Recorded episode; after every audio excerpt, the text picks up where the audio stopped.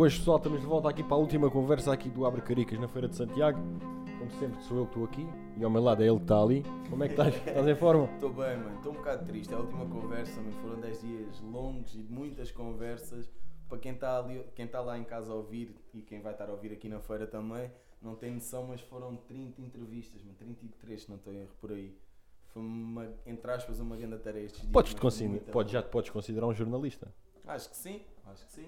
Estou bem. Formado na vida. É que gostaste É, desta? que grande pinta. Temos connosco Nuno Carpinteiro. Está tudo bem, Nuno? Boa tarde, então, que tal? Tá Parabéns aí pelo vosso projeto também. Muito obrigado. Muito obrigado. Tudo, obrigado por tudo. ter aceito o convite também para Nada, estar aqui ter um uma prazer. conversa connosco. Muito obrigado, eu. Grande Nuno, para começar, Mirandela ou Setúbal? É, não, não me sinto que seja de lado nenhum. É verdade, é um bocado. Eu, eh, as minhas raízes são transmontanhas, mas vivo aqui em Setúbal, identifico-me bastante com, a, com Setúbal, claro. Mas também me identifico com Mirandela no sentido de- da população, da forma como eles têm a sua vida lá.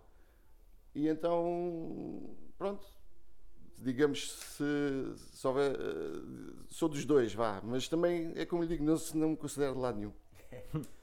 Nuno, para quem não, não, não te conhece, que tipo de música é que podes esperar nos teus concertos? É assim, portanto, agora este novo disco ele é- tem uma componente folk com alguma improvisação, portanto, é uma fusão do jazz, né? no, no- sentido em que há essa improvisação. Eh, É uma música que é inspirada na, em- na perspectiva da viagem e tem como base o acordeão eh, como instrumento principal, no, no fundo, que faz as melodias. Eh, como disse, é música instrumental, com inspiração no folk europeu, nomeadamente até o balfolk. E, portanto, é. No fundo, é. São valsas, valsas de oito tempos, uh, scottish, sei lá, eh, por aí fora. Com improvisação, Nuno, o teu primeiro álbum gravaste em 2019. exato. Como é que foi essa experiência de gravar um álbum? O, portanto, basicamente é. Eu ah, já toco há muitos anos, acompanhei o João de Ilha durante quase 10 anos e depois. Pá, e depois eh, chegamos ali a uma altura nós precisamos de ter alguma coisa nossa, não é? Que, que nós possamos promover e até que nos possamos promover como, como artistas. E esse disco começou a ser pensado devagarinho, claro, principalmente durante o período em que eu vivia em Sesimbra. E entretanto, depois surgiu-me o convite para ir tocar no, no Festival de Montanha do Pico, que é o Montanha Pico Festival. E, e a partir daí desencadeou todo então esse processo de gravar mesmo o disco e atribuir o nome de Montanha. Pronto. Neste momento tenho um novo disco, que é A Viagem. Já mais maduro, um disco melhor, pronto, já feito com mais cuidado, Uma experiência também? com mais experiência. Ah, em relação ao disco de 2019, eu até por acaso estava a correr bem a nível de aceitação por parte dos, dos produtores. Ah, entretanto veio o Covid e basicamente pronto, ah, ficou tudo parado. E decidi então avançar para este segundo trabalho para pronto, também para iniciar novamente o processo, já com essa experiência, também entretanto durante este período que tivemos parados estive a estudar jazz com mais eh, com mais in- in- in- portanto, hum, tive, tive a estudar jazz com, com, com, mais, com mais disponibilidade Ah, frequentava as jams em Lisboa ah, no Braço Prata porque o Braço Prata funcionava à quinta-feira com as jams e pá, e tive, tinha a sorte de ir a uma jam e estar a ver os melhores do jazz né? o Ricardo Toscano, o, o Zamora o, o Carlos Barreto, sei lá, e, e outras, outras pessoas que passaram por lá, o Alexandre Frazão. Epá, e depois tu andas aqui neste meio e começas a ver esta gente começas a epá, fogo. eu tenho que fazer uma coisa tipo parecida ou, ou mais ou menos. Ainda sou bichinho. bicho. Yeah. Ia dizer, exatamente. Começa a puxar e pronto, e pá, foi uma experiência incrível. Entretanto, depois fui financiado também pela SPA para poder gravar este disco e as coisas seguiram, pá, seguem o seu rumo. Eu agora neste momento estou- sou músico profissional, portanto vivo só da música e, e tem sido uma experiência interessante porque na perspectiva em que ah, estou mais disponível e também me aparece mais trabalho, o que é, pronto, para mim é muito bom, não é? Claro. E o teu álbum conta só com originais? Sim, eh, composições eh, minhas, não é? Com inspiração noutros temas, mas, mas sim. Nuno, tu preferes tocar a solo ou em grupo? Assim, eu prefiro tocar em grupo. Uh, o projeto fica. As músicas ficam mais completas, uh, ficam mais uh, preenchidas, digamos assim. Uh, a sol também gosto de o fazer, mas epá, não, não pá, talvez 20 minutos, 30 minutos. Mais que isso, depois é, é, é, é preciso alguma preparação. Não, tu fizeste um feat com, com o Shot. Sim, um grande, São- grande. São dois estilos de música diferentes. O resultado final era o que tu idealizavas? Sim, quer dizer, o, isto até foi uma parceria também com o Sérgio Mendes, né, que é o produtor da, da Garota Não e que produziu depois o meu disco. Ah, sim, basicamente sim, quer dizer, ah, acho que o Choto é, é aquela pessoa que vocês sabem, não é? É uma pessoa ah, espetacular, com, que tem uma intervenção bastante ativa, até nas palavras que utiliza, e acho que acabou por correr muito bem.